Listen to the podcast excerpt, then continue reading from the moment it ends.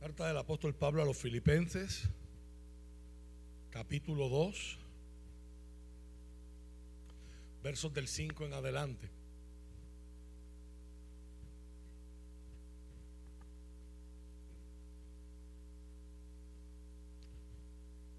Amo gloria al Señor. Dios es fiel, en, en Él está nuestra mirada.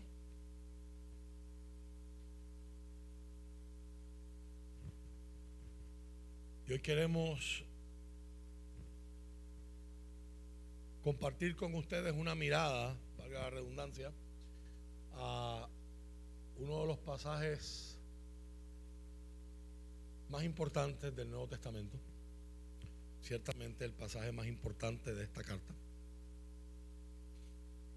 de la que va a depender ¿verdad? todas las cosas que Pablo va a decir. Hoy vamos a leer diferentes porciones de la carta a los filipenses pero el centro teológico, el centro de creencia de esta carta está en esta porción, Filipenses capítulo 2, versos del 5 en adelante. Algunas personas argumentan que esta, estas palabras que vamos a leer no vienen directamente del puño y la letra de, de Pablo, sino que es, él está citando una canción un himno cristológico, que se estaba ya cantando en comunidades. De, de fe, en congregaciones a lo largo ¿verdad? De, del territorio donde Pablo se está moviendo. No tenemos manera de saber la ciencia cierta, pero sí sabemos ¿verdad? que el lenguaje, el lenguaje de esta porción es altamente estilizado en términos de literatura y de gramática. Obviamente no vamos a entrar en esos asuntos técnicos en esta mañana. Queremos hablar mejor del contenido y de las implicaciones de ese contenido para la vida de usted, para la vida mía, en nuestro contexto, que, es que en unas áreas es distinto, pero en otras áreas es muy similar al contexto de los lectores o los oidores, la audiencia original de Pablo cuando esta carta le fue dirigida. Dice la palabra del Señor que leemos con toda reverencia y a la bendición del Padre, del Hijo y del Espíritu Santo. Dice la palabra, tengan la misma actitud que tuvo Cristo Jesús.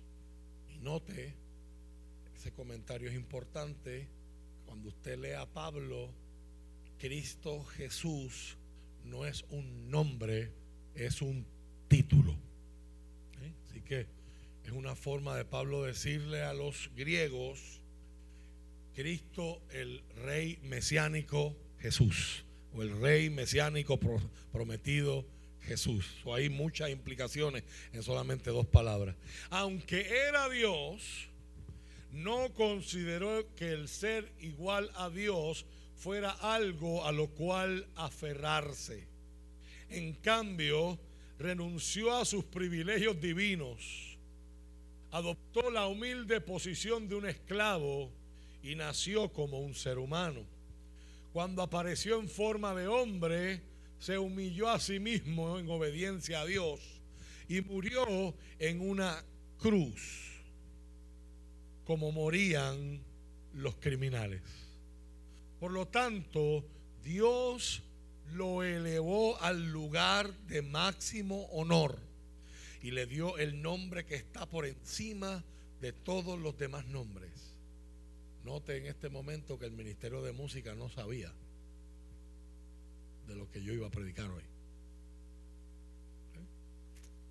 Pero tuvimos un momento hermoso hace unos minutos atrás reconociendo que no hay otro nombre como el nombre de Cristo que Él es inigualable.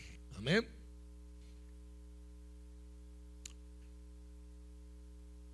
Para que ante el nombre de Jesús se doble toda rodilla en el cielo y en la tierra y debajo de la tierra y toda lengua declare, confiese, dice la reina Valera, que Jesucristo es el Señor para la gloria de Dios Padre. Queridos amigos, siempre siguieron mis instrucciones cuando estaba con ustedes y ahora que estoy lejos, es aún más importante que lo hagan. Esfuércense por demostrar los resultados de su salvación, obedeciendo a Dios con profunda reverencia y temor. Pues Dios trabaja en ustedes y les da el deseo y el poder para que hagan lo que a Él le agrada. Hoy predicamos bajo el tema el modelo de Cristo. El modelo de Cristo. Háblanos por favor en el nombre de Jesús. Señor, ayúdanos a entender las implicaciones de estas poderosas, impactantes declaraciones que Pablo hace. Ayúdanos a entender esta palabra, danos iluminación del texto para poderlo entender. Danos convicción, regálanos que nuestro corazón sea sensible, obra en nosotros para que nuestra mente se haga un campo fértil donde tu palabra pueda ser sembrada. Señor, en el nombre de Jesucristo, permite en esta hora, Señor, que nosotros no solo podamos entender, podamos recibir. Y que esta palabra pueda producir en nosotros el fruto que tú has decidido que ella produzca. Creemos lo que tú dijiste a través del profeta Isaías precisamente en ese capítulo 55. Señor, que la palabra que sale de tu boca no retorna atrás vacía, sino que hace lo que tú quieres. Y así como la lluvia y la nieve que al caer a la tierra la riegan para que produzca fruto, así queremos que sea tu palabra con nosotros. Señor, tú sabes lo que necesitamos oír por encima lo que quizás querramos oír. Por lo tanto, y pedimos, Espíritu Santo, háblanos por favor, permítenos entender, produce en nosotros convicción de que esta es la verdad con L y con V mayúscula que nuestra vida necesita hoy. Y danos la fe, danos la determinación y danos la disposición, como acabamos de leer, para alinear nuestra vida con esa verdad, con esa convicción y con las implicaciones de la misma. Ayúdanos a que nuestra vida pueda reflejar esto y que nuestra vida pueda, Señor, demostrar que lo creemos por la forma en la que vivimos y la forma en la que nos tratamos unos a otros en el nombre poderoso de Jesús. Úsame para tu gloria. Amén. Y amén. Se puede sentar.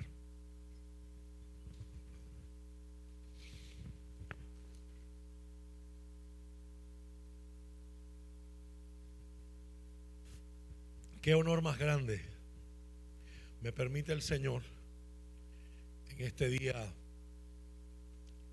interesante y especial. Dirigirme a ustedes con el propósito de servirles como mesero. La comida que Dios ha preparado para usted y ha preparado para mí.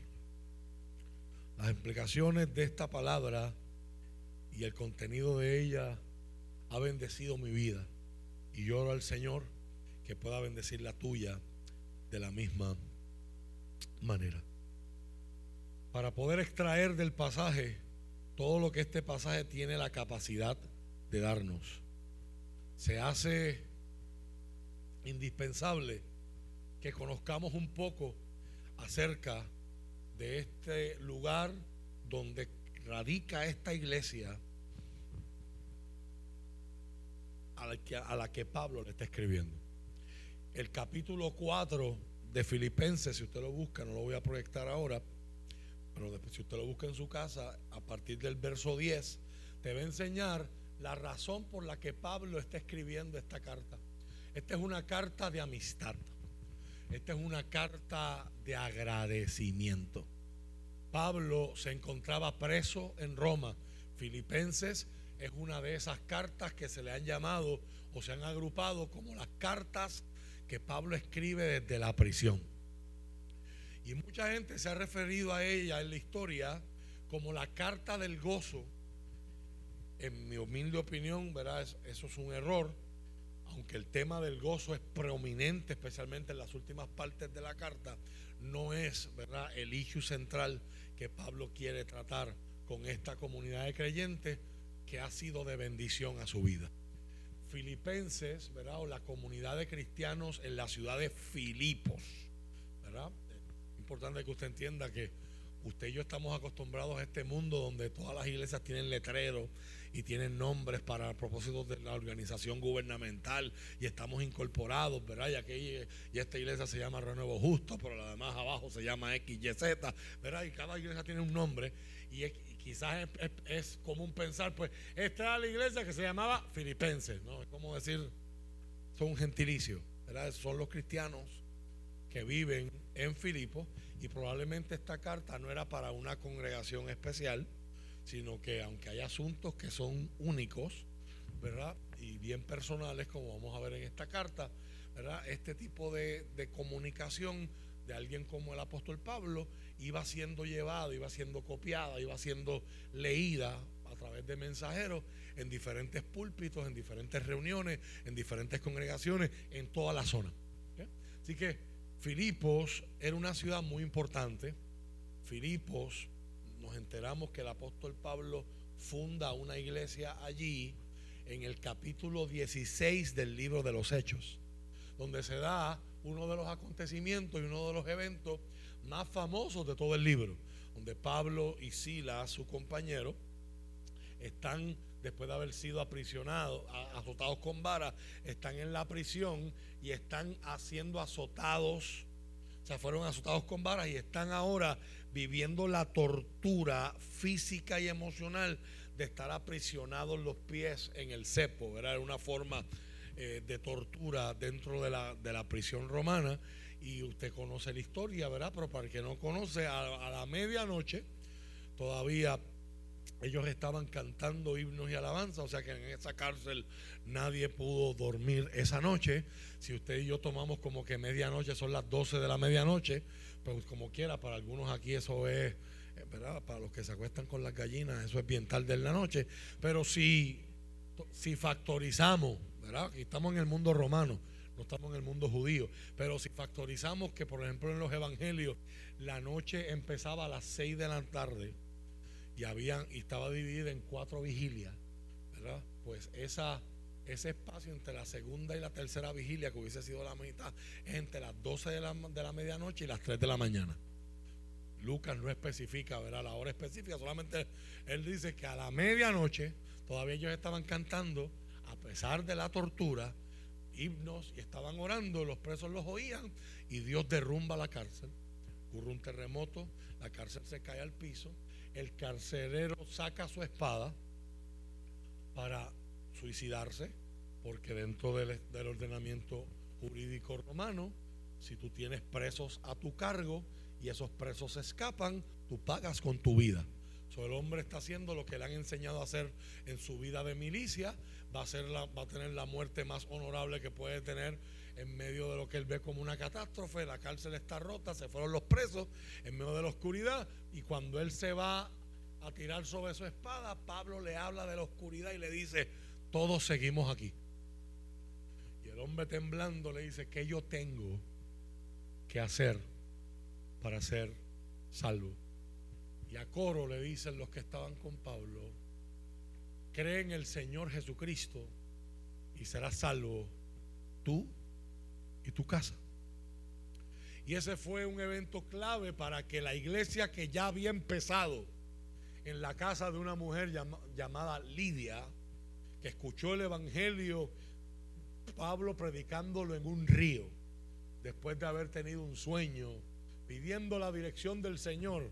Hace unos años atrás yo les prediqué un sermón bajo el tema rendidos y yo hablé de este pasaje donde el capítulo 16 empieza contándonos cómo Pablo, después de, de salir de una ciudad llamada Troas, en Grecia, o en lo que, es la, actual Turquía, esa región conocida como Asia Menor, en la historia bíblica, Pablo está pidiendo dirección y quería ir a ciudades como Bitinia, quería ir a otros lugares y en la Biblia dice específicamente el Espíritu Santo no se lo permitió, el Espíritu Santo se lo prohibió y después de recibir dos no de Dios, tiene una visión donde ve un varón de Macedonia que le dice, pasa por Macedonia y ayúdanos.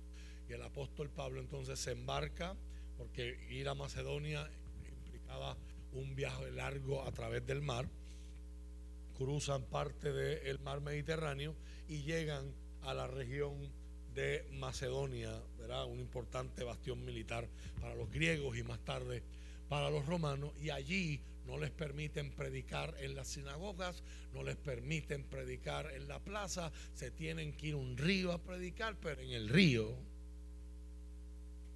había una mujer que recibió el Evangelio y dice el texto bíblico, estoy citando literalmente de Hechos capítulo 16, usted lo puede buscar en su casa, dice que literalmente después de haber recibido el Evangelio, los obligó a que se quedaran en su casa. Parece que era puertorriqueña, pero eso es otro tema, eso es otra historia, eso es otra predicación. Y, en la casa de esta mujer nace esta iglesia que usted se imaginará que después del evento milagroso de aquella cárcel, aquella iglesia fue fortalecida. No me hubiese extrañado que se hubiese llenado de gente en medio de un ambiente de hostilidad y en un ambiente de persecución. Y me te envié, una foto, si me las puedes ir proyectando. Filipos era una colonia romana, era una, un bastión militar romano. Era una ciudad que había sido construida, reconstruida con el propósito de que fuera habitada por soldados retirados de la milicia romana o soldados en servicio activo. Así que van a haber dos elementos clave que van a ser importantes a la hora de interpretar esta carta, no como yo la quiero escuchar en el 2023, sino como los primeros oyentes la escucharon cuando Pablo la escribió. El primer elemento de eso que, al que yo quiero hacer referencia, usted lo tiene ahí eh, en pantalla, se conoce en latín como cursus honorum, el camino del honor. Esta era la forma en la que la élite, la alcurnia, la nobleza romana envisionaba su vida.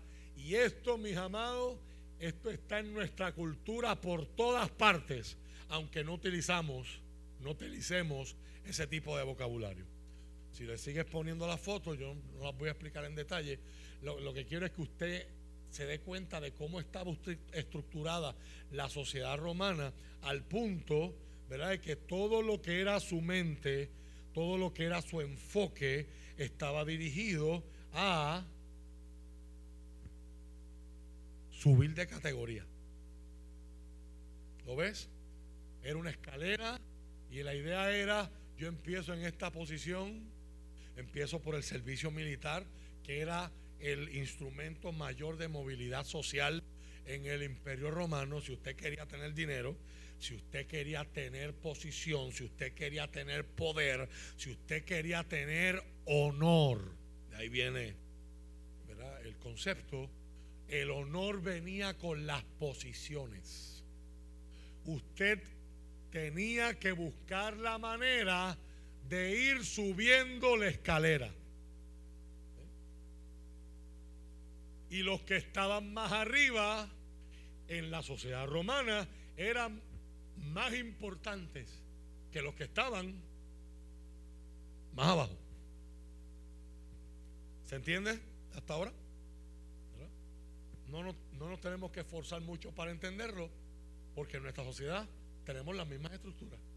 Sin embargo, no se trata de puestos en el imperio, pero cada persona, y si usted ha visto series como Espartacos, si usted ha visto series como Roma, HBO hizo una serie formidable sobre Roma hace unos años atrás, y otras que tratan, ¿verdad?, de la de las dinámicas de esto, usted lo va a ver por todas partes, las intrigas, las conspiraciones, los actos de corrupción, cómo yo trato de, si este no me deja moverme, yo tengo que sacarlo del lado, yo tengo que matarlo, yo tengo que desprestigiarlo, porque la idea es que yo tengo que seguirme moviendo. Entonces, en la mentalidad de esta gente, pues te mandaron a ser gobernador de un pueblo pequeño, pues eso es honra, pero no es la honra que tú quieres. Tú quieres que te manden a Roma.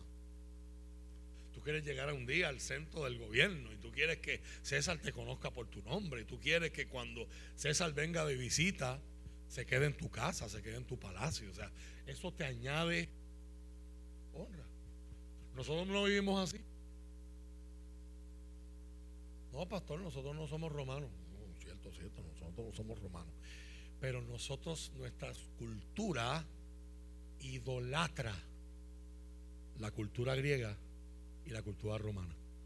Y esto está absorbido por todas partes. Nosotros no queremos subir de posición en el imperio americano, pero queremos subir de posición en la sociedad. ¿Y cómo lo hacemos? Hay muchas avenidas. En el mundo griego estaba la avenida de la belleza. Compite en el certamen y si sales y todo el mundo dice que tú eres la más bonita. Eso te abrirá un montón de puertas. Tendrás poder y tendrás posibilidades y tendrás opciones. Métete en la milicia, hazte un héroe. Métete en el gobierno, consigue poder, posición, autoridad. Métete en los negocios, o roba en el gobierno o, todas las anteriores, ¿verdad? Y hazte, de dinero. Y en nuestra sociedad, como ha cambiado, las estratas ya no son tanto por el poder gubernamental, sino tienen que ver más con le damos más honra al que tiene más dinero y le damos menos honra al que tiene menos. Pero seguimos haciendo y seguimos viviendo con esas escaleras en la mente. La forma correcta de vivir es subir de nivel. ¿Sí o no? Pues el pastor se equivocó de sermón esta mañana.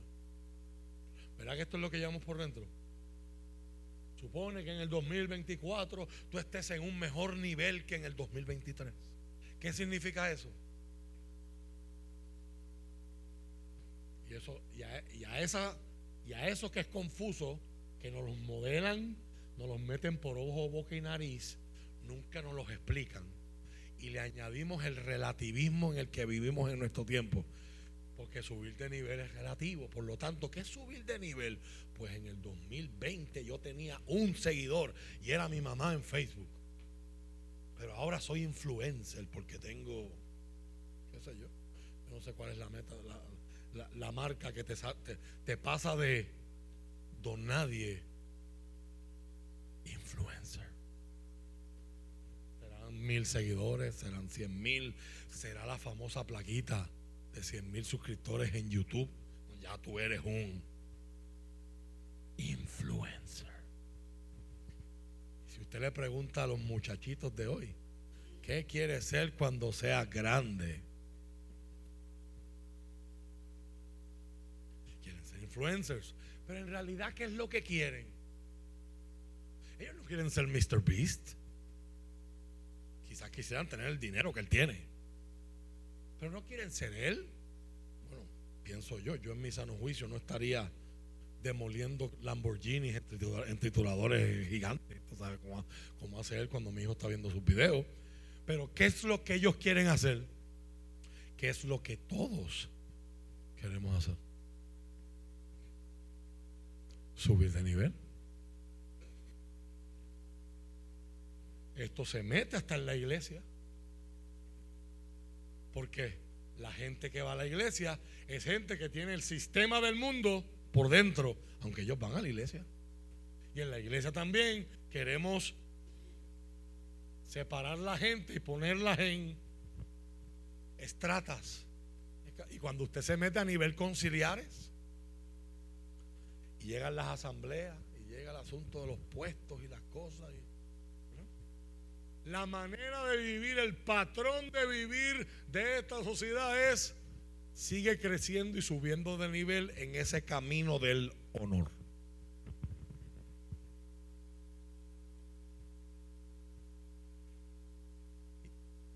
La gente que Pablo le está escribiendo es gente que lo ha ayudado en tiempos de necesidad. Pablo está preso.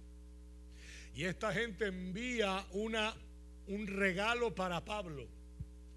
No hay forma de saber si fue un regalo monetario y cómo operaba el asunto de las prisiones. Pero Pablo recibe el regalo, haya sido en forma de ropa, haya sido en forma de cuidado, haya sido... Pero el mensajero llega donde Pablo, lo vamos a ver en unos minutos, y el viaje casi le cuesta la vida. Lo que provoca que muchos autores piensen, muchos escritores piensen, es que, académicos mejor dicho, piensen que donde Pablo está preso es en Roma, cuando recibe el regalo de esta ciudad. Es tan conmovido no solamente porque esta comunidad de fe no era gente rica como los de Corintio, no era gente que tenía abundancia, sino él se los dice, ustedes han dado en medio de su pobreza, ustedes, ustedes quisieron hacer algo para conmigo en medio de su debilidad, dice el capítulo 4. Él está movido no solo por, la, por el gesto, sino también por lo que significó para ese mensajero enviado por la iglesia llamado Epafrodito. Y su riesgo para su salud que Pablo decide responder con esta carta que se convierte en el primer newsletter usando términos modernos nuestros. Usted sabe, y hoy yo se lo voy a enviar todos los meses usted recibe una publicación de Global Commission Partners.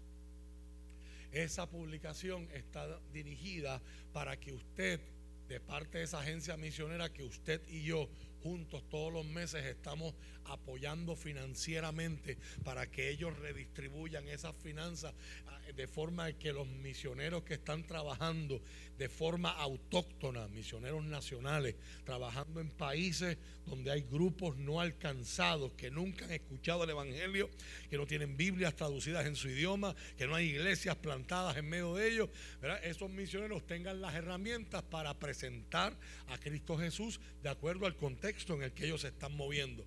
Todos los meses usted recibe una publicación digital y muchos de ustedes también la reciben de forma impresa en sus hogares a vía de correo, donde usted recibe lo que se llama la publicación prioridades. Y en prioridades a usted le dan por mes entre 3 a 4 países donde usted recibe información actual del campo. Esto es lo que está pasando ahora mismo en ese país. Esto es lo que están pasando las iglesias. Esto es lo que reporta este misionero que está trabajando allí. Y pedimos oración por esto, para que cuando usted va a llorar por la obra de Dios en el mundo, usted no va a llorar de forma general, sino usted tenga una forma por qué orar. Ese principio de dónde sale? De, de cartas como la de los filipenses. Es la forma de un ministro que está siendo sostenido y está siendo ayudado por una comunidad de fe, darle un reporte, darle, tener una conexión, no solamente decirle a la persona que trajo el regalo, gracias, dile gracias de mi parte, sino este es un gesto que yo quiero dar y a la misma vez quiero responder a cosas que ya yo he escuchado que están pasando en esa comunidad. Y yo como pastor fundador, apóstol fundador, en el caso de Pablo, voy a atender porque quiero que sigan bien, quiero que estén mejor. Así que si, me acompañan al capítulo 1, verso 1, les voy a invitar que este sermón, que va a ser de carácter expositivo, lo siga conmigo en la Biblia. Abra la ofrenda la según sea el caso. Cosas que te van a ayudar. Quiero darte patrones para que cuando estés leyendo, si algún momento vas a estudiar por ti mismo las cartas de Pablo, alguna carta en el Nuevo Testamento, que es un género literario, era una forma de comunicación muy importante en el mundo, lo sigue siendo para nosotros hoy. Usted va a tener casi siempre tres grandes tres grandes divisiones en toda carta. Usted va a tener la introducción, usted va a tener el cuerpo o contenido y usted va a tener la conclusión de la carta. En la introducción de la carta, así siempre usted va a encontrar los mismos elementos. ¿Quién es el que escribe la carta? En el caso de Pablo, y lo vamos a ver también para los que les gusta Apocalipsis, les, hablé de eso hace unas semanas cuando hablamos del sermón Retén lo que tienes. La forma en la que se va a presentar el que escribe la carta tiene que ver con lo que se va a decir en la carta. ¿Eh? Es un recurso literario que se conoce como preparación. Ya con lo que te estoy diciendo, te estoy preparando para lo que viene. En el caso de Filipenses 1, saludos de Pablo y Timoteo. ¿Quiénes son los que están juntos? ¿Quiénes son los que están escribiendo? Y mire qué clase de título. ¿Cuántos quieren ese título? O sea, por favor, yo quiero que usted piense que esta gente lo que tiene en la mente es igual que usted y yo. La escalera. Eh, yo no, tengo hoy, yo no vine a dar una clase de, de cultura romana, porque quizá a usted no le interesa, pero es importante que sepamos y seamos intelectualmente honestos y lo suficientemente auténticos para reconocer que todos nosotros estamos con ese mismo chip puesto. Queremos más. ¿Cómo se ve ese más? Depende ahí de la persona.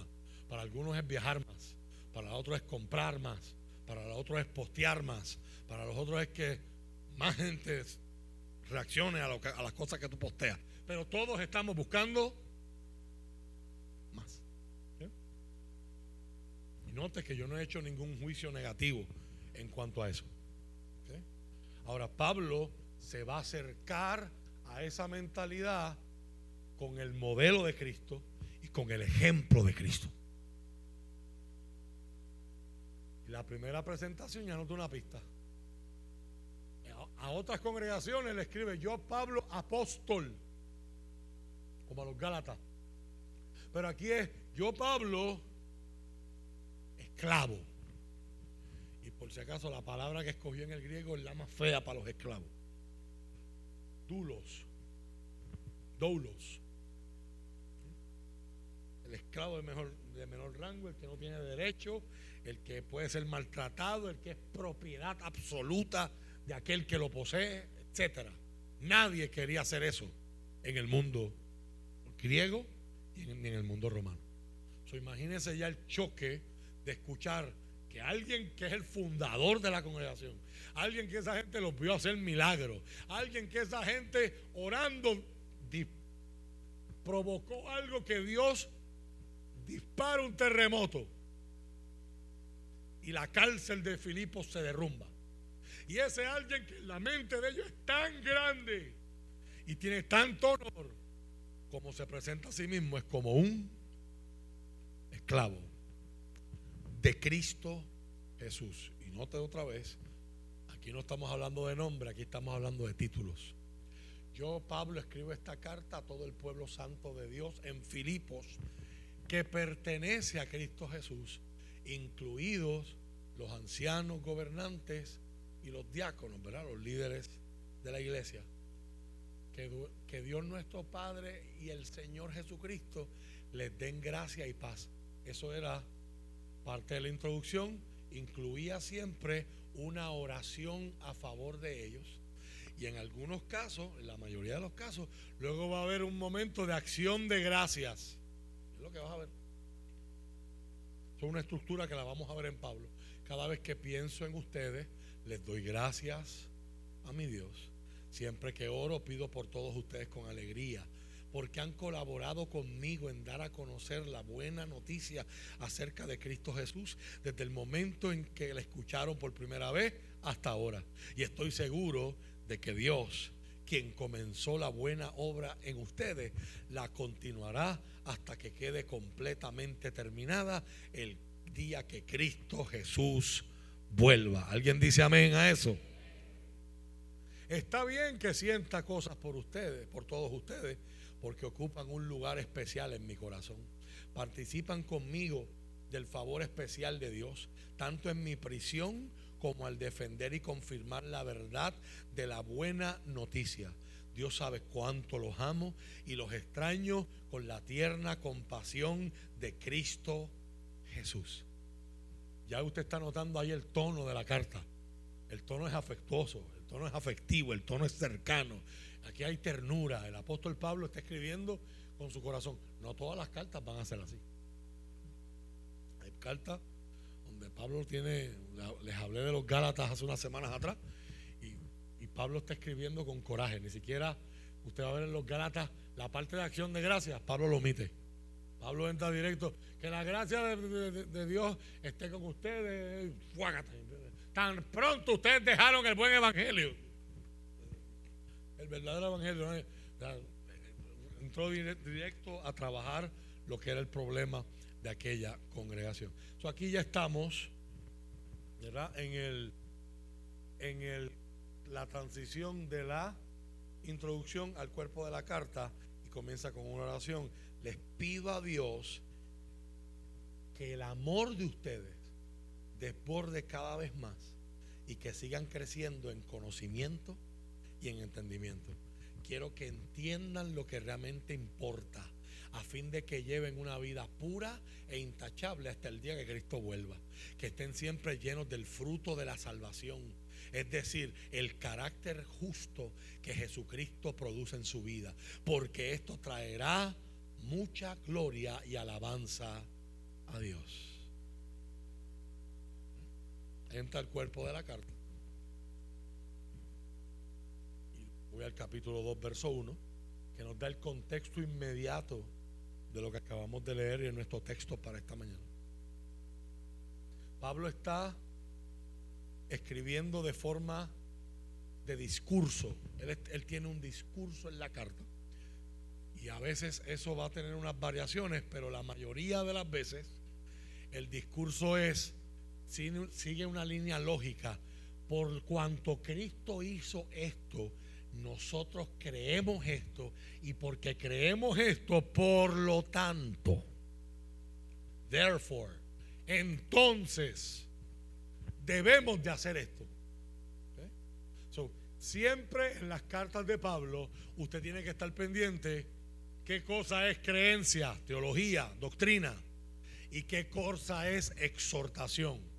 O sea, en el lenguaje griego cambia hasta el tono, cambia hasta el mood del indicativo, te estoy diciendo lo que creemos, al imperativo, te estoy ordenando, te estoy invitando, te estoy diciendo, ahora tenemos que hacer. Entonces, esas dos cosas van a estar completamente entrelazadas. Usted las ve bien claras, por ejemplo, en Carta a los Romanos, del capítulo 1 hasta el 11, Pablo está diciendo lo que creemos, justificación por la fe. ¿Cómo es que Dios nos salva? Según Pablo. Pero en el, en el verso, en el capítulo 12, verso 1, nos va a decir, por lo tanto, ¿cómo se ve esto? Preséntense como un sacrificio vivo ante Dios. No se conformen en este siglo. No asuman la forma de este tiempo sean transformados. Y por ahí van a ser cosas que son acciones. la idea de esto, yo no quiero en esta mañana aburrirte con cosas técnicas, lo que yo quiero que usted entienda es que tiene que haber una coherencia entre lo que yo creo y lo que yo hago. Si yo creo que robar es malo, pues tiene que haber coherencia con mis acciones. Yo no puedo decir por un lado robar es malo y por el otro lado tener un, un pillo de luz en mi casa, un pillo de agua una cajita de roco trampeada. O, tener toda la colección de links para robarme los eventos deportivos. Él dice, chacho, yo vi la pelea Canelo anoche, la vi completa y de gratis. Si con un lado de la boca estás diciendo robar es malo, pues cuando llegue abril 15, 2024, pues se supone que tu contable escuche lo mismo que estás diciendo por este lado de la boca. ¿Eh? Yo tengo tres hijos, no tengo cinco. El perro de la vecina no es hijo mío, aunque tenga nombre de humano. ¿Eh? ¿Alguien quiere testificar en esta mañana? O sea, tiene que haber coherencia entre lo que yo creo y lo que yo hago.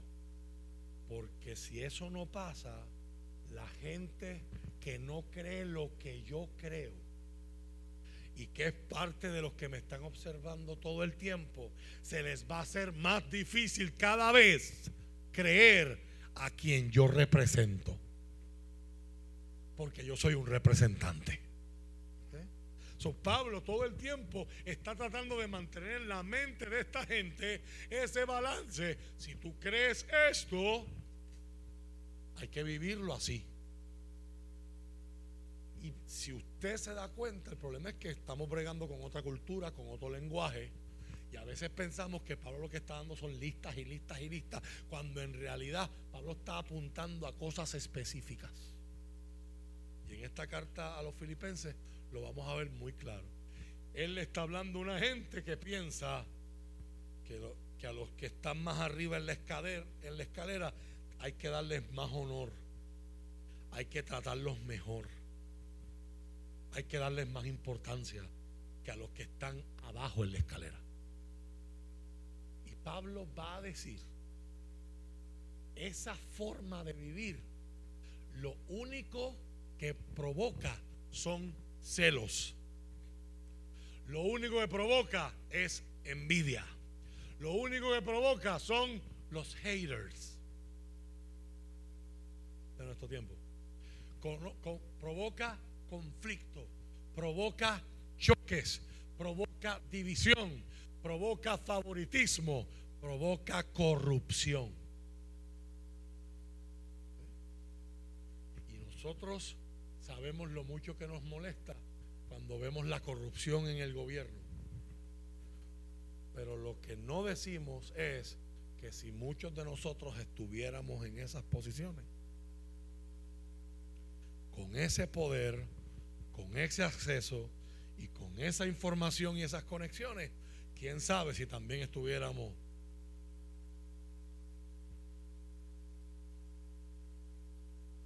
aprovechándonos de nuestra posición. Y esto es clave para entender esta carta y si usted lo entiende ya yo estoy terminando. La mente de aquel romano era, si ya yo llegué aquí, yo me puedo aprovechar no solamente de los beneficios de este nivel, sino también de, los beneficios de estar por encima. Pero yo no me quiero conformar, yo quiero y mientras más alto yo llegue, más me aprovecho de mi posición. Y Pablo va a venir a invertir eso con el modelo de Cristo. ¿Hay algún estímulo en pertenecer a Cristo? Pregunta de forma retórica. Significa pregunta retórica que todas las respuestas a esa pregunta es sí. ¿Existe algún consuelo en su amor? ¿Tenemos en conjunto alguna comunión en el Espíritu? ¿Tienen ustedes un corazón tierno y compasivo? Claro, por eso lo estoy escribiendo. Entonces, ¿eh? las preguntas son la causa, el efecto. Si todo lo anterior es cierto, si hay razones para seguir a Cristo, déjeme preguntar eso, déjeme preguntarle eso a usted en Las Piedras, en Humacao, en Nahuabo y en todos los pueblos que están representados en esta iglesia en esta mañana y a través de las redes. ¿Habrá algún estímulo todavía para seguir sirviendo a Cristo? ¿Cuál es el estímulo de seguir a Cristo? Ahí Pablo no entra en eso. Él va a entrar en eso en otras cartas. Pero él dice, habrá razones para seguir siguiendo a Jesús.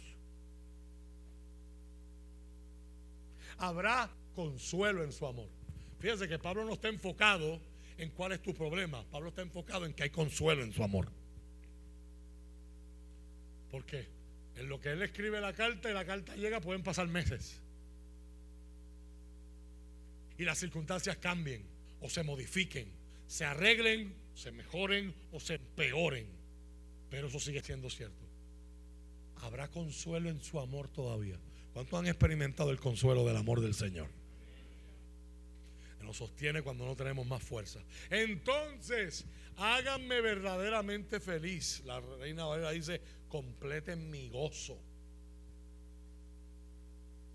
Poniéndose de acuerdo de todo corazón entre ustedes y amándose unos a otros y trabajando juntos con un mismo pensamiento y un mismo propósito. No tenemos detalles, pero ¿qué está diciendo Pablo? Completen mi gozo. Quiero estar completamente contento. Me encantó el gesto. Me encantan ustedes. Pero quiero llevarlos a más. En Dios. Póngame más contento. Trabajando con un mismo pensamiento y un mismo propósito. Así que subliminalmente ahí podemos empezar a sospechar. ¿Habrá algún conflicto en la iglesia? ¿Habrá algún... ¿Habrán habido situaciones de carácter interpersonal? No sean egoístas. No traten de impresionar a nadie. Sean humildes, es decir, considerando a los demás como mejores que ustedes. Como después de lo que yo acabo de explicarte de la escalera romana, ¿cómo usted piensa que le habrá caído a esta gente ese, esa frase?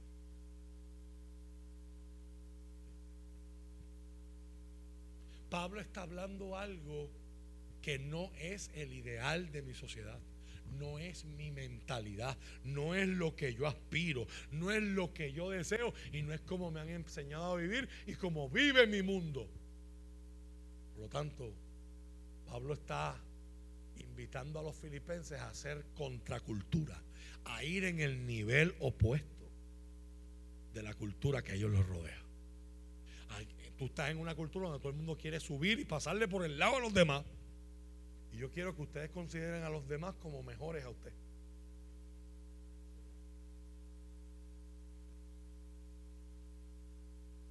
No se ocupen, verso 4, solo de sus propios intereses, sino también procuren interesarse en los demás.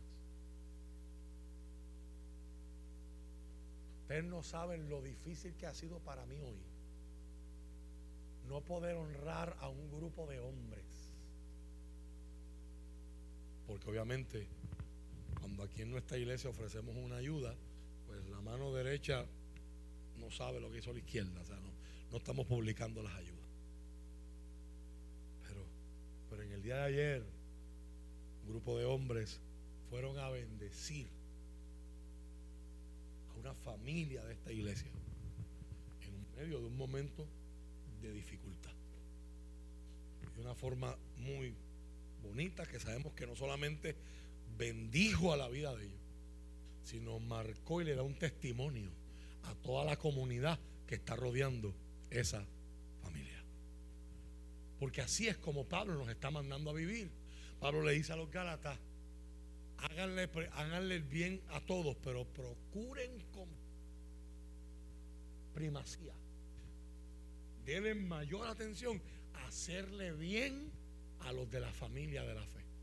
¿Cómo uno puede vivir así si uno está siguiendo el modelo de Cristo y está permitiendo que el Espíritu Santo nos lleve a una, a una cada vez mayor unidad, empatía y solidaridad? Si yo lo que tengo es el chip de yo escalar, yo escalar, yo escalar, aquel está en el piso reventado, aquel lo, robaron, pero yo soy un levita que no puedo, que voy para el templo. Y pues a este le cayeron encima, está medio muerto ahí a la orilla del camino. Yo soy un sacerdote, me vuelvo inmundo si lo toco.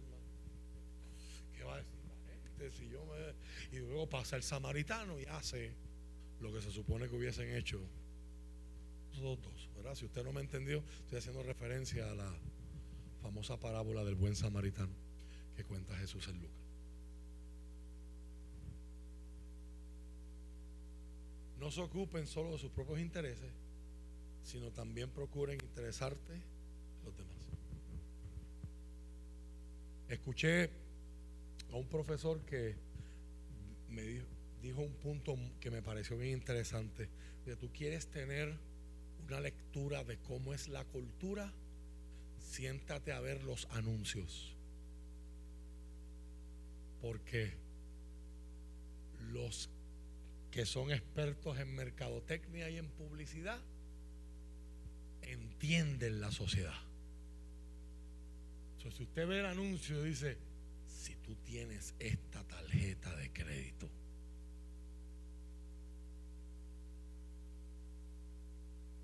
tú estás a otro nivel. Sí, es verdad, los intereses son al 28%, pero si tú la tienes, es plateada dejan entrar en los lounges de los aeropuertos y, te, y abordas primero y no te cobran la maleta. Y...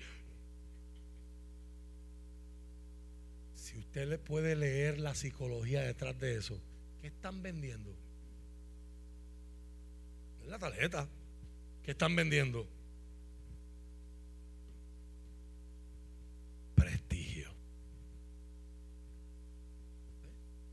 Unos años atrás yo veía el mismo análisis en la industria de los teléfonos. O sea, había alguien que decía, ¿qué vende Apple? ¿Teléfono? No, exclusividad.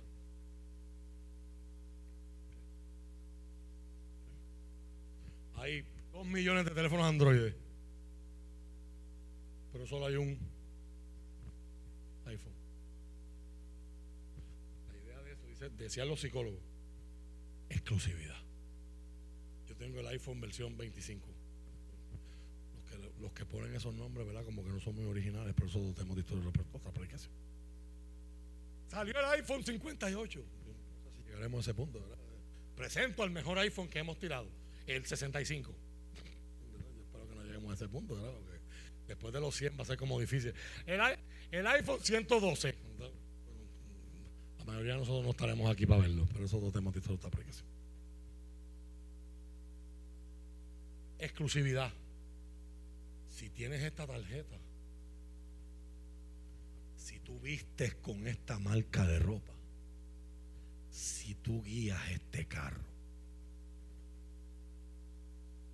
si tú eres de los que ha ido de vacaciones a ese país,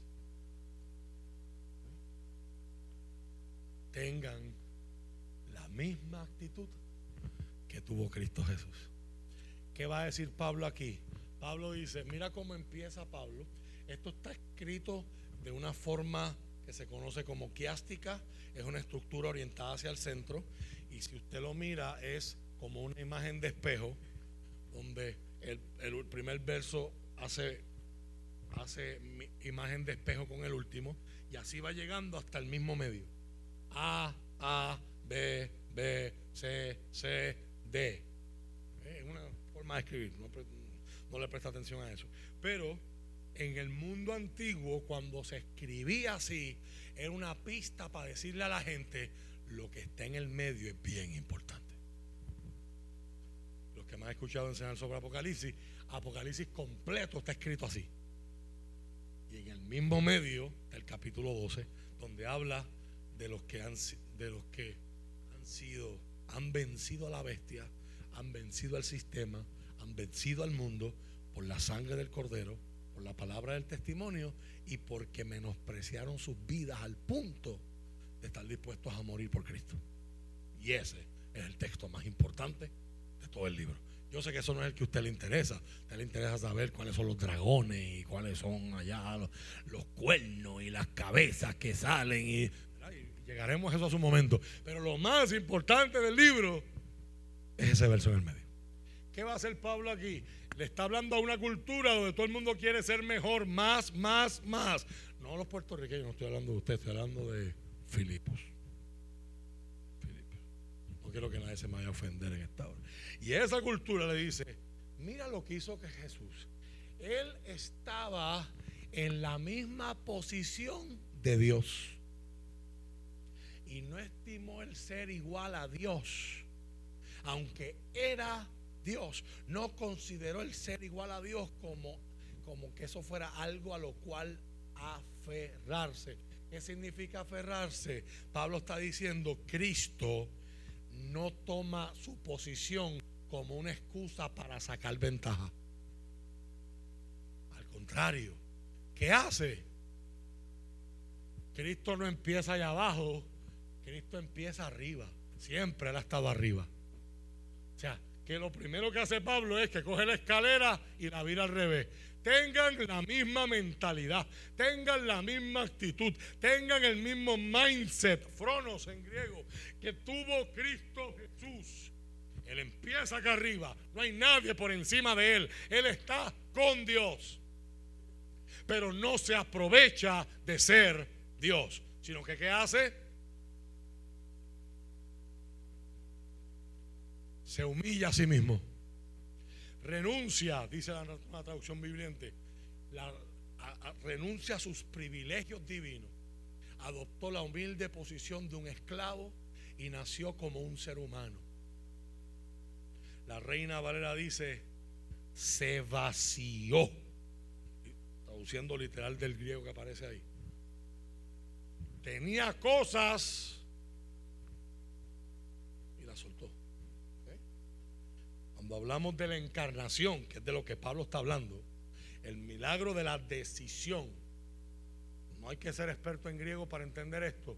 Todos, cuando usted mira esas oraciones, del verso 5 al verso 8, el sujeto del verbo es Cristo. Todo lo que está pasando, está pasando por Cristo. No es que Pablo no está diciendo, Dios bajó de nivel a Cristo. Dios lo hizo humano. Dios lo mató en la cruz. Pablo no está diciendo eso. Pablo está diciendo todo lo que, todos los cambios que yo te voy a enseñar, los escogió Cristo y los hizo porque Él quiso. Y esto, mis amados, es revolucionario tanto para aquella cultura como para la nuestra. Les voy a dar el mejor ejemplo hace unas semanas atrás en Puerto Rico había un escándalo porque los legisladores querían subirse el sueldo. ¿Cómo se acuerdan? Y la gente que empezó a discutir el asunto fueron a citar la constitución y la constitución lo que dice es que los legisladores podían bajarse el sueldo mientras estuviera la sesión legislativa, pero no podían subírselo, a menos que fuera por un proyecto de ley Y alguien hace la pregunta, ¿alguien piensa que alguna vez los legisladores van a votar por bajarse el sueldo? Hace unos años atrás hubo un referéndum que es donde se le consulta al pueblo para alterar la constitución, para que en vez de que hubiesen dos cámaras, Senado y Cámara de Representantes, solo hubiese una y el referéndum, sea, el, el voto del pueblo fue mayoritario para aprobar que hubiera solamente una Cámara de Legisladores. ¿Alguien lo ha visto pasar?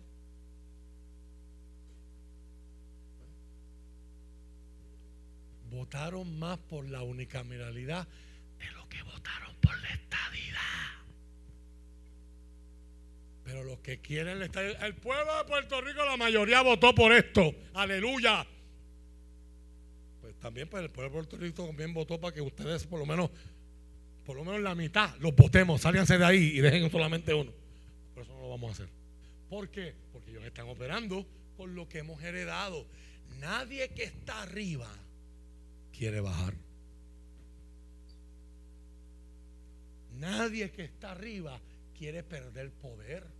Nadie que está arriba y tiene las luces del escenario quiere irse a la oscuridad del anonimato. Eso no es normal. Pero Pablo dice que es el modelo de Cristo. Él empieza arriba. Él no tuvo que escalar nada porque Él es el de arriba y empieza a vaciarse. Y para encarnarse y hacerse un ser humano, un homo sapiens, tiene que despojarse de atributos que a él le pertenecían como ser omnipotente. Tiene que deshacerse de eso y nacer como un bebé que si, que si José y María no le hacen caso a la dirección de Dios a través de ángeles y sueños y se lo llevan a Egipto, Herodes lo mata. Mire qué clase de humillación lo que está diciendo Pablo.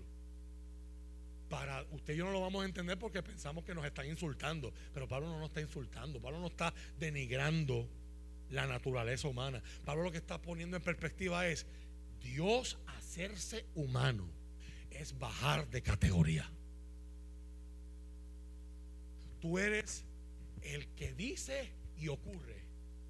Y ahora un rey que está asustado por perder el poder le dice a los magos de Oriente, una vez que lo encuentren, díganme dónde están, que yo también quiero ir a adorarlo. Y luego escuchamos en Lucas la matanza de los niños y pensamos en esas películas de antes y pensamos que están matando miles de niños. Los historiadores dicen que hubiesen sido como 15 bebés en una aldea. Como quiera, uno es, uno es una tragedia. Gente se escandaliza por esa película, pero no se escandaliza por todos los bebés que se matan en clínicas de aborto todos los días. Pero eso es un tema. Otra historia, otra predicación. Pero es parte de la doctrina de la santidad de la vida. Pero Dios hacerse un humano, yo soy omnipotente, todo lo puedo, y ahora me tiene que cuidar una muchachita de 12 años que no sabe cómo criar, como ninguno de los que aquí sabemos. Pues cada hijo viene con su propio librito. Y cuando usted está aprendiendo, ese lloro es porque está caca, o es porque está pipi, o es porque tiene frío, o es porque tiene hambre. Están todas las mujeres adultas rodeando a la mamá primeriza. Cámbiale aquello, chequeale otro. Para que aprenda. ¿Alguien quiere testificar? Momentos estresantes esos primeros días. Ese Dios que lo conoce todo, ahora tiene que salir, nacer como un bebé tengo que explicar esto, pues estuvimos toda la primera parte del año trabajando la serie sobre el crecimiento y Jesús crecía en sabiduría y en conocimiento. De saberlo todo, ahora me tienen que criar y enseñar. De estar en todas partes. Tengo que decirle a mis discípulos, ustedes, ustedes harán cosas mayores que las que yo hice. Porque yo nada más puedo estar en un lugar a la vez. Ustedes se van a esparcir por todo el mundo. Todo eso está contenido en Pablo decir, no estimo el ser igual a Dios como algo de lo que yo me voy a aprovechar. Se vació, haciéndose un esclavo humano pero no se quedó ahí, aún estando en condición humana. Dice otra vez, se humilló en obediencia, haciéndose obediente hasta, hasta la muerte. Y no cualquier muerte, y aquí la nueva traducción viviente hace un excelente trabajo en ponernos en contexto. No cualquier muerte, la muerte de los peores criminales. Y eso, mis queridos, ese verso 8 es el que está en el centro de toda la estructura. Cristo, voluntariamente, mientras todo el mundo quiere subir, voluntariamente lo que ha querido es bajar, descender, menguar, vaciarse, humillarse en obediencia, al punto de morir como morían los peores criminales. Y en el razonamiento de Pablo, por lo tanto, lo que viene después es una consecuencia de todo lo que Cristo ha hecho. ¿Cómo Dios responde a lo que Cristo hizo? A Dios le agradó a tal punto que Dios lo vuelve a subir donde siempre ha estado. Dios responde al acto salvífico. Dios responde a la revelación de Cristo. Dios triunfa sobre los males de la era presente al que al honrar lo que Cristo decidió voluntariamente hacer, de en vez de subir y ascender, obedecer y descender.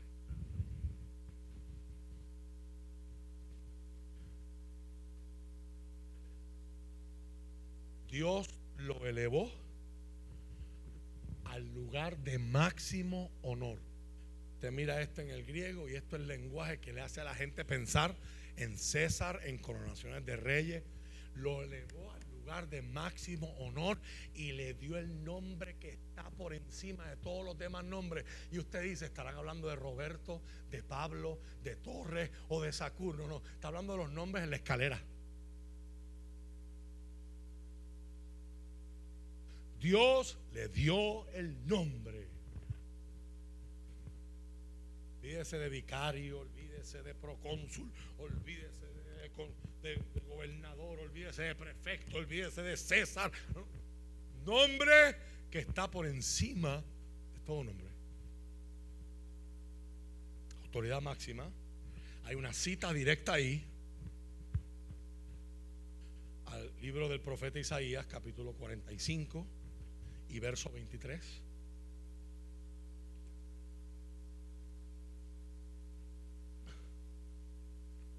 ¿Alguien está aprendiendo algo en esta mañana? He jurado por mi propio nombre, dice Dios en Isaías. He dicho la verdad y no faltaré a mi palabra. Toda rodilla se doblará ante mí y toda lengua me declarará su lealtad. Eso es lo que Pablo está citando Aquí.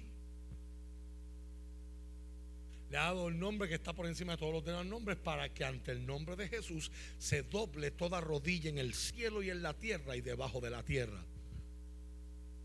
Y toda lengua confiese, declare. La, imagen aquí, ah, para los que son militares aquí, recuerde que los que lo están escuchando a Pablo eran todos militares. Tú no puedes hacerte militar no puedes trabajar para el gobierno federal si tú no haces algo antes. Tiene que ver con la bandera. Usted tiene que juramentar. I pledge allegiance to the flag of the United States of America. Yo juro mi lealtad a esa bandera. Ese es el lenguaje que Pablo está evocando aquí. Cuando dice toda lengua confiese Jesucristo es el Señor, para la gloria de Dios Padre. Pablo aquí está hablando de escatología, aquí está hablando del final de la historia. Así es como termina la historia. Toda lengua en el cielo, en la tierra y debajo de la tierra, sean poderes angélicos, sean poderes espirituales, sean gobernantes de este mundo, sea aún del inframundo, toda rodilla tendrá que doblarse y toda lengua tendrá que confesar que Jesús es el Señor. Una palabra que está reservada solo para el César. Y esto es algo que se supone que a usted le traiga estímulo y le traiga regocijo en medio de las pruebas y en medio del ataque. Cuando Cristo aparezca, la Biblia dice, todo ojo le verá y la gente tendrá que entender, verán al que traspasaron.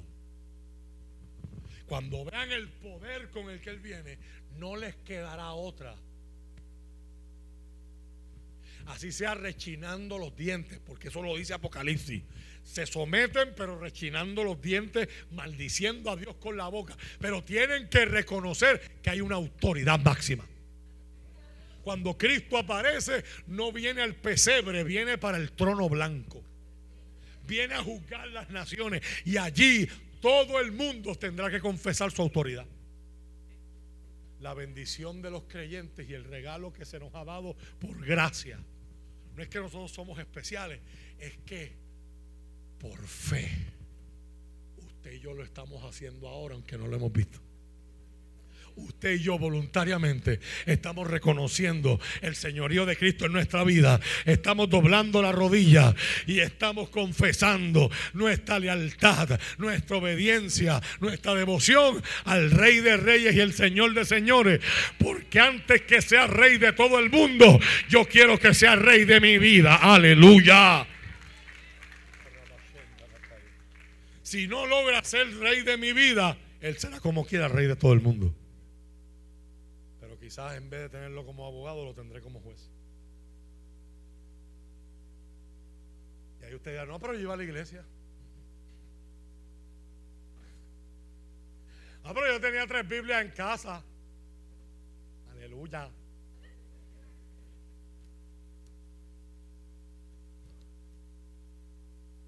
Antes de que sea rey de todo el mundo, tiene que ser rey de mi vida. Y si Él es rey de mi vida, Él manda y yo le doy tres excusas. Se van los amén y los gloria a Dios. Como Él es rey de mi vida, Él ordena. Fíjate, Él no pide. Un rey no pide. Un rey. Y el rey dice, perdónense unos a otros. Que venga allá donde mí. Te estoy resumiendo tu historia de vida cristiana. Tarde décadas, tarde meses o tarde días antes de que Cristo aparezca. Esta es la batalla que usted está librando. Si Él es el rey de todo, yo lo escogí para que sea rey de mi vida. Jesús dijo al final del sermón de la montaña, ¿por qué me llamas Señor si no vas a hacer lo que yo te digo?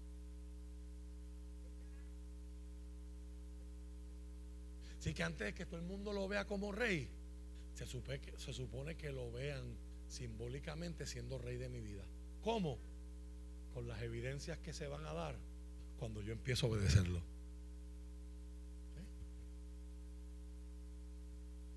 Nombre que es sobre todo nombre, para la gloria del Dios Padre. Si lees el verso 12 y el verso 13 en Reina Valera 1960.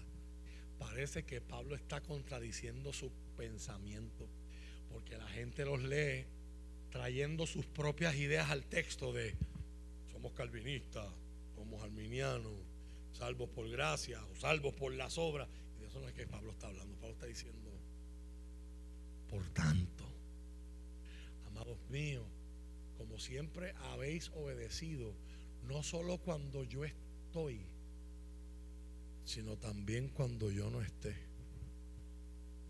Hay un elefante en el cuarto hoy. There's an elephant in the room while I'm preaching. Este mensaje para mí es muy especial porque no solo lo que, lo que Pablo le está diciendo a ellos, yo se los estoy diciendo a ustedes. Porque hoy yo estoy, pero mañana no me van a ver. Pablo está diciendo, ustedes han obedecido cuando yo estoy presente pero también han seguido obedeciendo cuando yo no estoy. mire con el cariño, mire con el orgullo que hay en estas palabras. Ya que eso es lo que ustedes han manifestado, ¿sabes qué yo quiero de ustedes? Ocupaos, trabajad. Y aquí se le fríe el cerebro a todos los que están tratando de entender la salvación. Pero la salvación es por gracia, no por obra. Pablo dice, trabajen en la salvación de ustedes con temor y temblor. Ahí viene el segundo elemento que nosotros se nos escapa de la, de la cultura de aquel tiempo. Todo lo que era gracia en aquel tiempo, la gracia la daba un patrón. Y era un regalo que le hacía a un súbdito. La gracia siempre venía de alguien de un nivel más arriba a alguien que está abajo.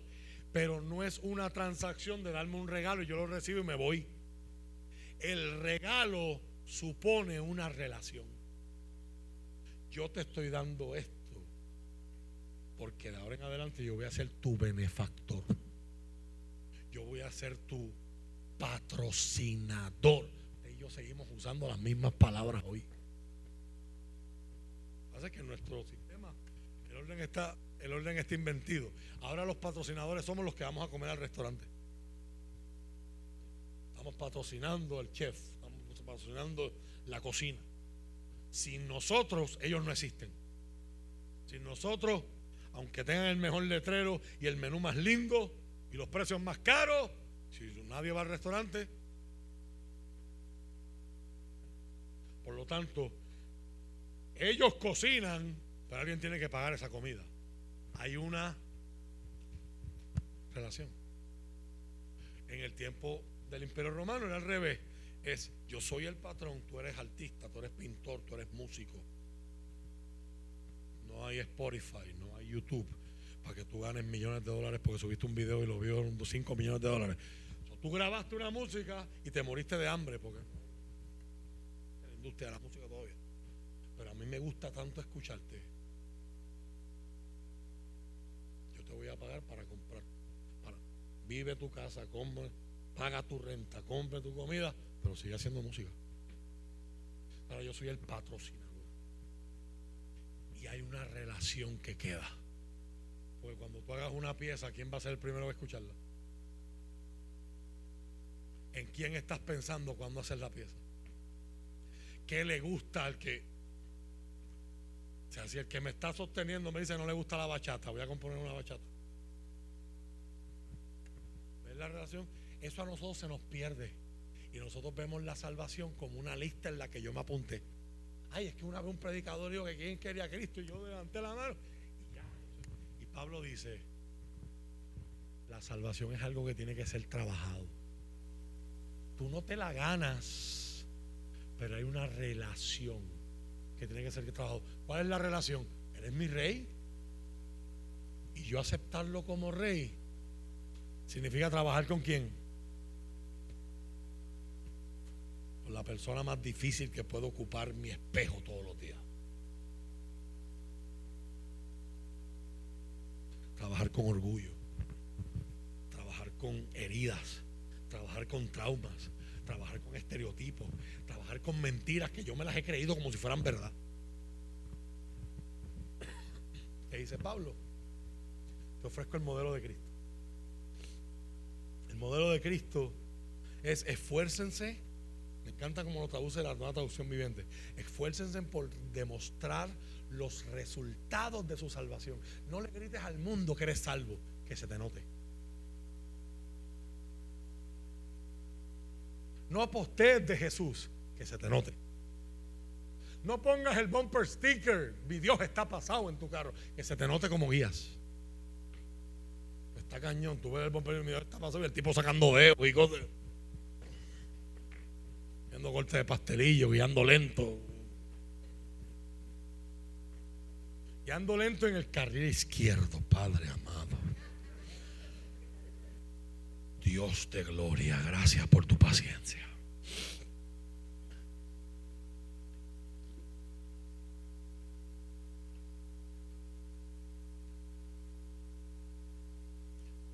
¿Cuáles son los resultados de, la salvación? Obedeciendo a Dios con profunda reverencia y temor. Y mira qué bendición, que no es algo que yo tengo que hacer por mi fuerza, sino Dios dice en el verso 13, dice Pablo, Dios trabaja en ustedes y les da el deseo y el poder para hacer lo que a Él le agrada. Dios pone tanto el querer como el hacer, el deseo como la capacidad. Mira lo próximo que va a hacer Pablo para terminar.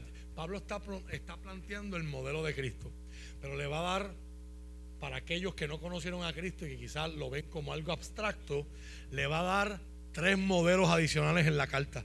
Ahí mismo en el capítulo 2, en el verso 19, Pablo va a hablarle de Timoteo. Y lo interesante es que Pablo va a hablarle de Timoteo, va a hablarle de Pafrodito y va a hablar del mismo. Y la forma en la que va a contar sus historias son con el mismo patrón de Cristo. Un patrón descendente. Si el Señor Jesús quiere, espero enviarle pronto a Timoteo para que los visite Así Él puede animarme al traerme noticias de cómo están. Mira la misma historia, mira la misma idea. No cuento con nadie como Timoteo. Verso 20. Y sigue por ahí, papá. No cuento con nadie como Timoteo, quien se preocupa genuinamente por el bienestar de ustedes. Todos los demás solo se ocupan de sí mismos y no de lo que es importante para Jesucristo. Está diciendo Pablo en Timoteo que él no es egoísta, que él no quiere aprovecharse de su posición como hijo de un apóstol, como ayudante de un apóstol para buscar su propio beneficio. Él está conmigo si, tuviera tiempo para discutir el griego, él dice, Él es uno conmigo. Tiene un espíritu, el mismo espíritu que yo tengo lo tiene Él. Pero ustedes saben cómo Timoteo ha dado muestras de lo que es, cómo a un hijo con su padre, Él ha servido a mi lado con la predicación de la buena noticia. Cuando usted busca en el griego original, la palabra que aparece ahí como hijo, como padre, es la misma palabra que Pablo utilizó al principio de la carta para hablar del mismo, doulos, esclavo. Así como un hijo obedece a un padre, el esclavo obedece a un amo, Cristo obedece a Dios. Obedeció la voluntad de Dios. Espero enviárselo a ustedes en cuanto sepa lo que me sucederá aquí. Y el Señor me ha dado la confianza de que yo mismo pronto iré a verlos. Verso 25. Próximo ejemplo, Epafrodito. Mientras tanto, pensé que debería enviarles de vuelta a Epafrodito. Por lo tanto, Epafrodito es el mensajero que él recibe. Él es un verdadero hermano, colaborador y compañero de lucha. ¿Qué está haciendo Pablo? Lo está poniendo, Cristo estaba al nivel de Cristo. Timoteo y Epafrodito están al nivel de Pablo. Es un verdadero hermano, colaborador y compañero de lucha. Además, fue el mensajero de ustedes para ayudarme en mi necesidad. Lo envío porque desde hace tiempo tiene deseos de verlos y se afligió mucho cuando ustedes se enteraron de que estaba enfermo. Mira lo que está diciendo. Él está a punto de morir, lo va a decir versos más abajo. Y en su lecho de muerte estaba más preocupado por ustedes que por su salud. Es el corazón de este hombre. Es cierto, dice el verso 27, que estuvo enfermo e incluso a punto de morir. Pero Dios tuvo misericordia de él como también lo tuvo de mí. Para que yo no tuviera una tristeza tras otra, tras que estoy preso, me, han azotado, tenga que morirse este compañero. Así que estoy aún más ansioso por enviarlo de regreso a ustedes, porque sé que se pondrán contentos al verlo. Y entonces ya no estaré tan preocupado por ustedes. Recíbanlo en el amor del Señor y mucha alegría. Y denle el honor que una persona como Él merece. Pues arriesgó su vida por la obra de Cristo y estuvo al borde de la muerte mientras hacía por mí lo que ustedes no podían hacer desde lejos. ¿Qué está diciendo Pablo? Tanto Timoteo como Epafrodito están acá arriba y por ustedes se han sacrificado. Por ustedes se han humillado. Capítulo 3, verso 3. Y ahora Pablo va a compartir su propio ejemplo. Pues los que adoramos por medio del Espíritu de Dios somos los verdaderos circuncisos. Confiamos en lo que Cristo hizo por nosotros no depositamos ninguna confianza en esfuerzos humanos. Está haciendo referencia a lo que dice el verso 2, donde él empieza a hablar de los maestros de la circuncisión. Los está advirtiendo que esa gente anda por ahí, pero no, no va a tratarlos directamente porque ya lo hizo con los Gálatas. Aunque si alguien pudiera confiar en sus propios esfuerzos, ese sería yo. Y es una de las pocas veces donde vemos al apóstol Pablo sacar su currículum vitae. Decir, I'm going to who I am. Yo no estoy aquí porque yo no tengo más nada que hacer. Yo no estoy aquí porque yo soy un mequetrefe que tengo ambición de poder y me encanta que me aplaudan. Yo no estoy aquí porque estoy compensando complejos de inferioridad, de, inferioridad de mi niñez o de mi pasado. I know who I am. Si alguien pudiera confiar en sus propios esfuerzos, ese sería yo. De hecho, si otros tienen razones para confiar en sus propios esfuerzos, yo tengo más. Y por ahí va. Fui circuncidado cuando tenía ocho días de vida. ¿Qué, ¿Qué, significa eso para un griego y un romano? como se supone, por la ley, por el libro.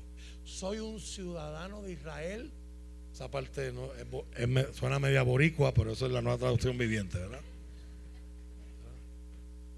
Eh, soy de verdad, no soy imitación, de pura cepa y miembro de la tribu de Benjamín. La mayoría de los judíos no saben de, de qué tribu son, porque diez tribus se perdieron en la conquista de Babilonia. Yo soy de los que quedan, soy de los últimos moicanos un verdadero hebreo como no ha habido otro. Y usted dice, pero padre, ¿cómo se las está echando aquí? Esto suena como que, esto suena como que a roncaera. Eso es verdadera humildad. Humildad no es decir, ay, esta iglesia ha sido tan amable. Renuevo justo conmigo. E, e, ellos, ellos han sido tan misericordiosos porque yo soy el pastor más porquería que existe y soy el peor predicador que ha dado Puerto Rico. Y con todo eso ellos se sacrifican para escucharme todos los domingos por la mañana. Eso es falsa humildad. ¿Eh? hay gente que no está lista para esta conversación. ¿Eh? Aquí está Pablo diciendo, no, no, hay gente que paga tickets de aviones y me lleva a otro lado del mundo para escucharme hablar, mientras usted abosteza y se duerme, cuando me tiene todos los domingos. Porque nadie sabe lo que tiene.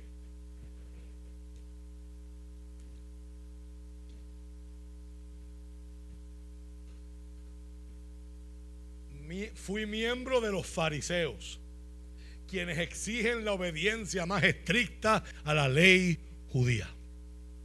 Verso 6. Vamos por ahí para abajo, yo te diga. Era tan fanático que perseguía con crueldad a la iglesia en cuanto a la justicia, obedecía la ley del, al pie de la letra. Antes creía que esas cosas eran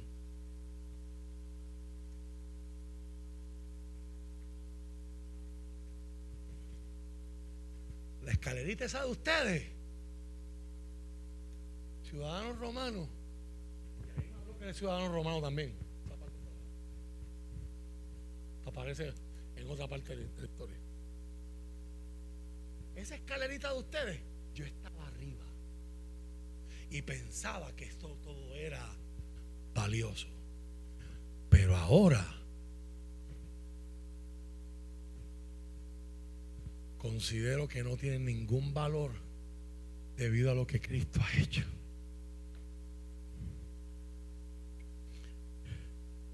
Así es. Todo lo demás no vale nada cuando se compara con el infinito valor de conocer a Cristo Jesús, mi Señor. Por amor a Él, dice la reina Valera, lo pierdo todo. Por amor a Él, he desechado todo lo demás y lo considero basura a fin de ganar a Cristo y llegar a ser uno con Él. Yo no, ya no me apoyo en mi propia justicia, me bajé de la escalera. Por medio de obedecer la ley, más bien llego a ser justo por medio de la fe en Cristo. Pues la forma en que Dios nos hace justo delante de Él se basa en la fe. Quiero conocer a Cristo y experimentar el gran poder que lo levantó de los muertos. Quiero sufrir con Él y participar de su muerte.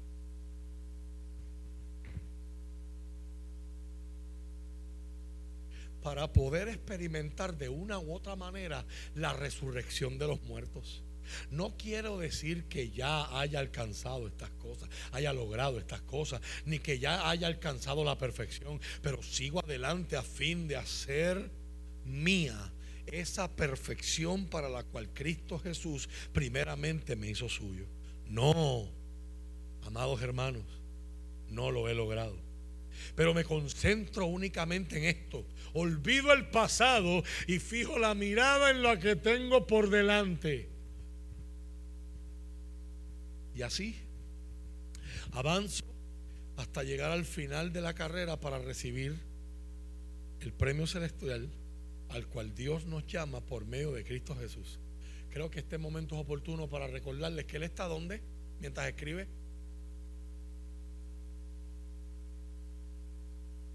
Y usted y yo leemos esto y estamos pensando en medallas de oro olímpicas y en Óscares y en Grammy placas de YouTube de un millón de seguidores. Estamos pensando en nuestras escaleritas que no sirven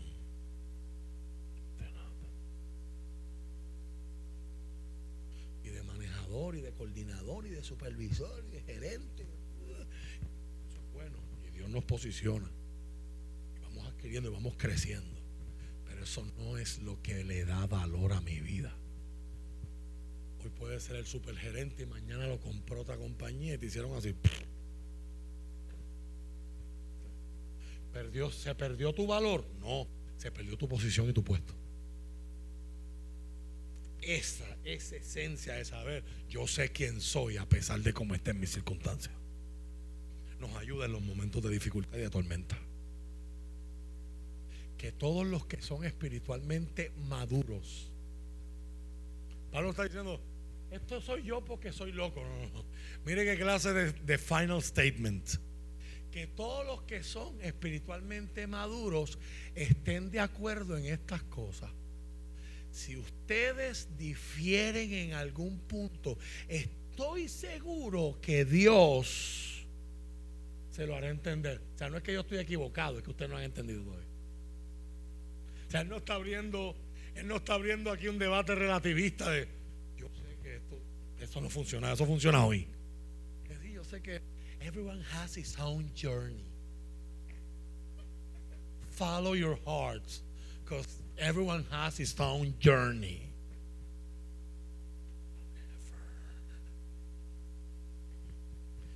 And if you don't agree with me, I'm offended.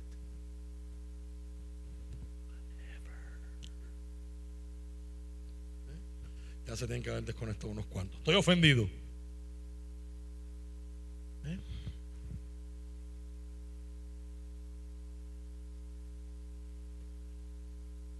Si ustedes difieren en algún punto, estoy seguro que Dios se lo hará entender, pero debemos aferrarnos, ¿se acuerda de retener lo que tienes? Al avance que ya hemos logrado. Amados hermanos, tomen mi vida como modelo. Y aquí ya no está subliminal. Tomen mi vida como modelo y aprendan de los que siguen nuestro ejemplo. Timoteo y Pafrodito. Pues ya les dije varias veces y ahora se los repito de nuevo con lágrimas en los ojos. Hay muchos cuya conducta demuestra que son verdaderos enemigos de la cruz de Cristo. Van camino a la destrucción. Su Dios, con D minúscula, es su propio apetito. Se jactan de cosas vergonzosas y solo piensan en esta vida terrenal. Esta semana les puse, no sé cuánto lo vieron en mis redes, le puse la ilustración de las que les había hablado otras veces de Francis Chan, de la soga. De nuestra vida, nuestra eternidad, nuestra existencia es una soga. Y nosotros estamos preocupados por este cantito rojo. Me voy a retirar, tengo que ahorrar, tengo que esto, tengo el crédito, aquello, lo otro. Pero cuando miramos esto a la luz de el sogón que queda para el frente, ¿Cuántas veces en la eternidad miraremos para decir, y yo andaba en, tanta ansiedad por, y yo luché tanto con esto, y cuántos días, cuánta salud me robó estar pendiente a lo que fulana y fulana pensaban de mí?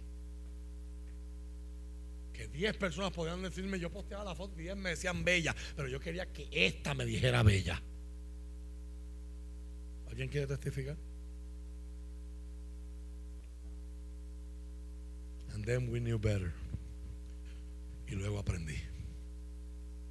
Van camino a la destrucción, su Dios es su propio apetito, se, jactan de cosas vergonzosas y solo piensan en esta vida terrenal. En cambio, nosotros somos ciudadanos del cielo, donde vive el Señor Jesucristo. Y esperamos con mucho anhelo que Él regrese como nuestro Salvador. Él tomará nuestro débil cuerpo mortal y lo transformará en un cuerpo glorioso, igual al de Él. Lo hará valiéndose del mismo poder con el que pondrá todas las cosas bajo su dominio. Eso es escatología 101. Filipenses 4, 1 al 3. Y con esto cerramos. Por lo tanto, todo lo demás ha sido intelectual, doctrina, creencia, pensamiento.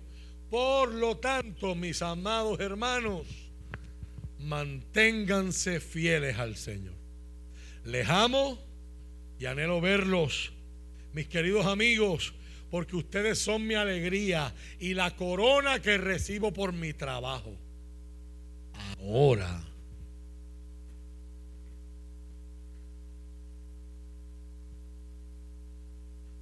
Ahora.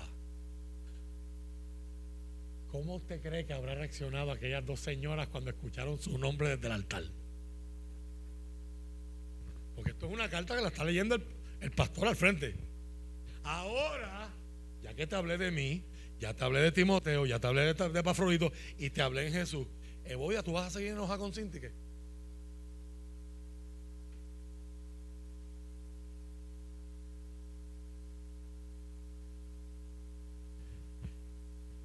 Dígale al que está a tu lado, aquí es donde la carta se daña.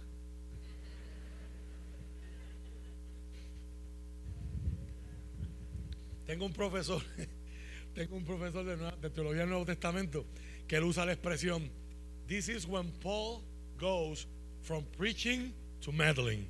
Aquí es cuando Pablo deja de ir, va de ir, va de predicar a meterse en tu vida. Nosotros no nos gusta que se metan en nuestra vida. Nosotros queremos escuchar el mensaje bonito que dure 20 minutos y luego yo irme a mi casa a vivir como el dueño y señor de mi existencia mientras pienso y digo de la boca para afuera que Jesús es mi rey. Y ese Jesús dijo, si tú a la hora de ofrecer tu ofrenda te acuerdas de que tu hermano tiene algo contra ti, no ofrezcan la ofrenda, ve y reconcíliate y juntos traigan la ofrenda. Y ese es el rey. Así que Pablo tiene toda la fuerza moral para decir yo ordeno. Pero como lo está haciendo en el amor, ¿qué dice? Yo le ruedo de Evodia y a Sintique dado que pertenecen al Señor.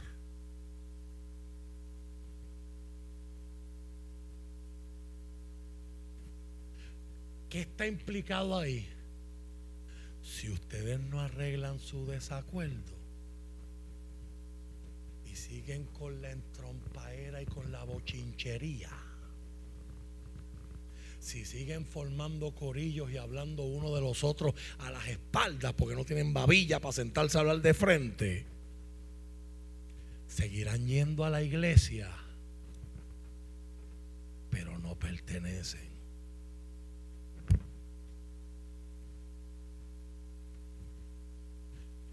Y mis hermanos, cuando nos los ponen en esa condición, ¿con quién hay que hablar?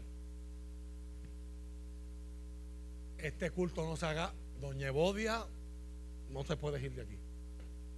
Doña Cintique y tu corillo, vente que vamos a hablar. Porque yo quiero pertenecer al Señor. ¿Qué será más importante? Tú salir de un desacuerdo.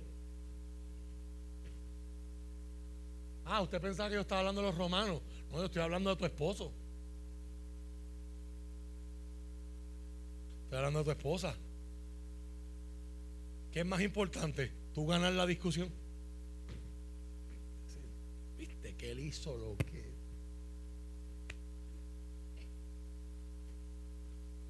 Ahora la verdad, terminó haciendo lo que yo quería. O seguir el modelo de Cristo.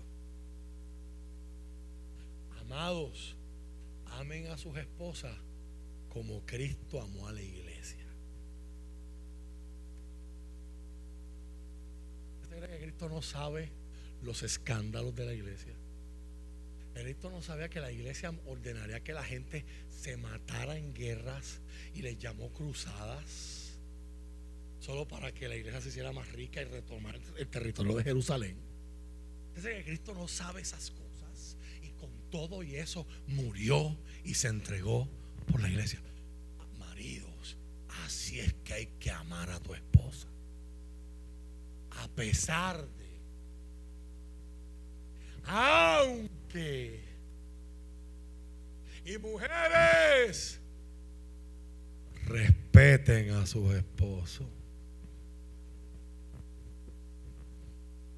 Puedes estar en desacuerdo con él, pero no le quites su honra. La carta parece bien allá teológica y bien ideológica y mucho discurso y muchas ideas, pero el avión aterriza aquí.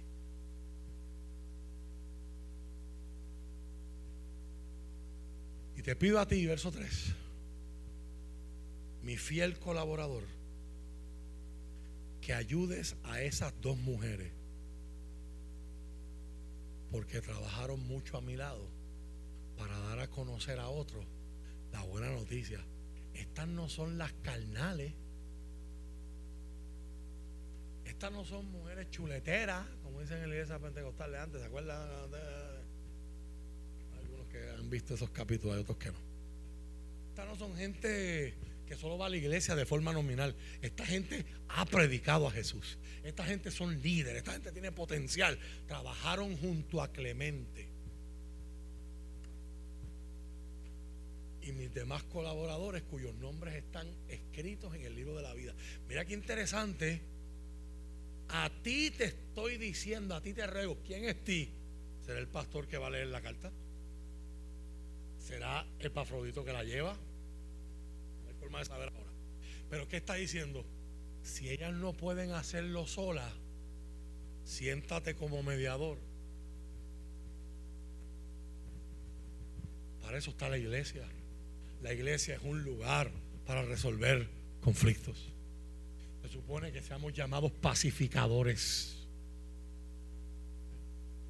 Pero hoy día preferimos levantar nuestros motetes, llevárnoslos antes de sentarnos y tener conversaciones difíciles. Hoy día, cuando gente quiere convocar reuniones para que haya sanidad, que haya resolución de conflicto y unidad, hay gente que salen huyendo diciendo, me sentí entrampado. Porque vivimos con nuestras escaleras. Pero Pablo hoy nos llama a decir, ¿qué escalera vas a perseguir? ¿Vas a seguir tratando de subir, subir la escalera de más y de más y de más? ¿O vas a tomar el modelo de Cristo? La escalera de Cristo. Para mí lo, más fácil como pastor es quedándome con las luces apuntándome. Para mí lo más fácil como pastor, de acuerdo a la escalera de los romanos, es, es quedarme con la atención, es quedarme en la plataforma, es quedarme en la posición, es quedarme en la exposición, es quedarme en lo que la gente espera. Te ha costado tanto llegar.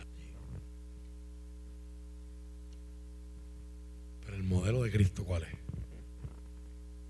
Yo no voy a abusar. Yo no voy a usar la posición en la que estoy para buscar mi conveniencia. Estoy dispuesto a menguar. ¿Qué dijo Juan? Es necesario que yo mengue para que Él crezca. Estemos de pie, mis queridos amados.